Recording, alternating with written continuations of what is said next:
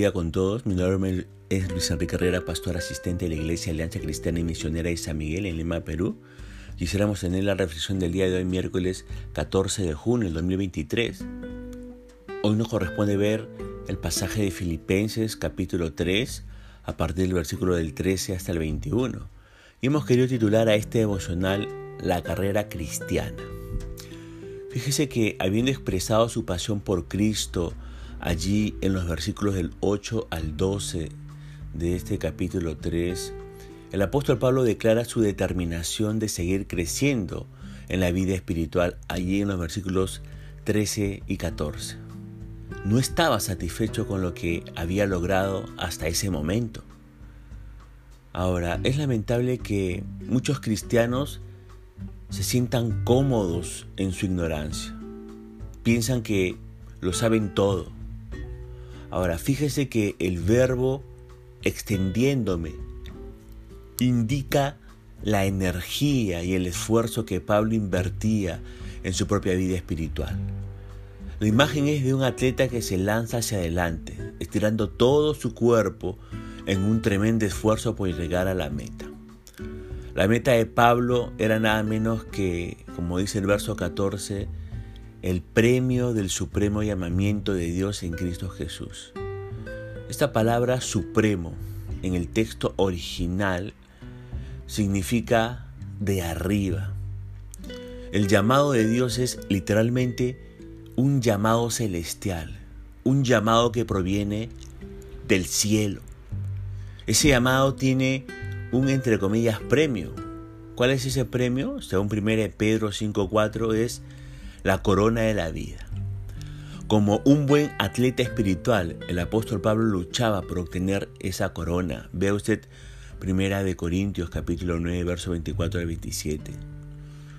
Aprobaría las palabras de Hebreos capítulo 12, verso 1, que nos instan a despojarnos de todo peso y correr la carrera que tenemos por delante. Pablo lo hizo toda su vida. Por eso terminó bien la carrera cristiana y puedo decir al final, allá en 2 Timoteo capítulo 4 versos 7 al 8 en su primera parte, he peleado la buena batalla, he acabado la carrera, he guardado la fe. Por lo demás, me está guardada la corona de justicia. Por eso, con la determinación atleta de entrenamiento, debemos dejar de lado todo lo que es dañino y abandonar todo lo que podría distraernos de la meta de ser cristianos efectivos.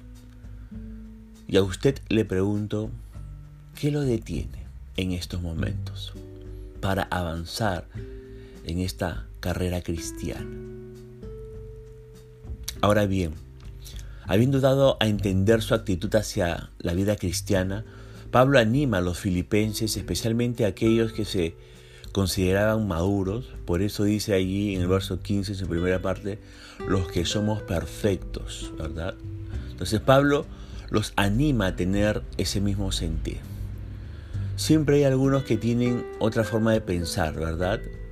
Sin embargo, con mucha humildad, Pablo expresa su confianza que tarde o temprano Dios revelaría a estas personas la naturaleza de la madurez espiritual y cómo alcanzarla, dice el versículo 15 en su segunda parte. Lo único que pide es que haya unidad entre los creyentes, dice el verso 16. Una unidad marcada por la humildad y no resquebrajada por el orgullo y la vanagloria espiritual. Ahora, el verbo sigamos que se menciona en el versículo 16 es un término militar que significa marchar. Aunque tengamos diferentes criterios doctrinales, obviamente en asuntos secundarios, ¿está bien? Y estemos a diferentes niveles de madurez espiritual, la actitud de todo creyente debe ser la de caminar en unidad con sus hermanos en Cristo. El apóstol vivía de esa manera. Por eso insta a los creyentes en Filipos, allí el verso 17, sed imitadores de mí. No es que Pablo se consideraba el único digno de imitar. Él sabía que había otros buenos modelos a seguir, por ejemplo, personas como Timoteo ahí en Filipenses capítulo 2, verso 19 al 24, y también Epafrodito, allí se menciona a él en Filipenses 2 a partir del verso 25 al 30 y también otros en la iglesia en Filipos. Pero, pero, no tenía reparo alguno en, presentarse como un buen modelo de creyente. Pero en la misma medida en que él centraba su vida en ser como Cristo, ellos también debían hacerlo. Ahora, es posible que los evangelios aún estuvieran en circulación en ese tiempo, de manera que Pablo no podía decirles que leyeran la Biblia para ver cómo era Cristo. Por lo tanto, los exhortó a que lo imitaran.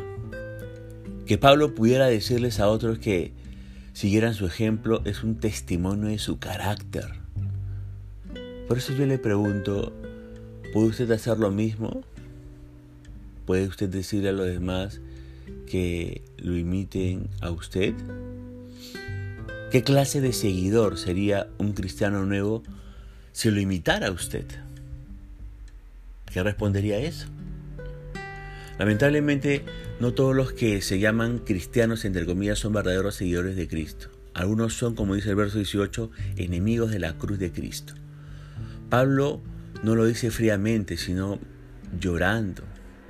Estas personas se oponían a las implicancias teológicas de la cruz, como usted puede ver en Colosenses capítulo 2, verso 11 al 15, que socavaban cualquier confianza en la carne, vea usted Colosenses 2, 20 al 23.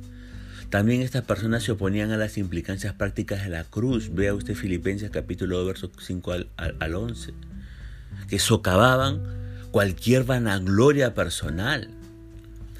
Ahora bien, en el versículo 19, en su segunda parte, Pablo menciona tres características de esos enemigos de la cruz. Características que los llevaban a la perdición, entre comillas, eterna, como usted puede leer en el versículo 19 en la primera parte.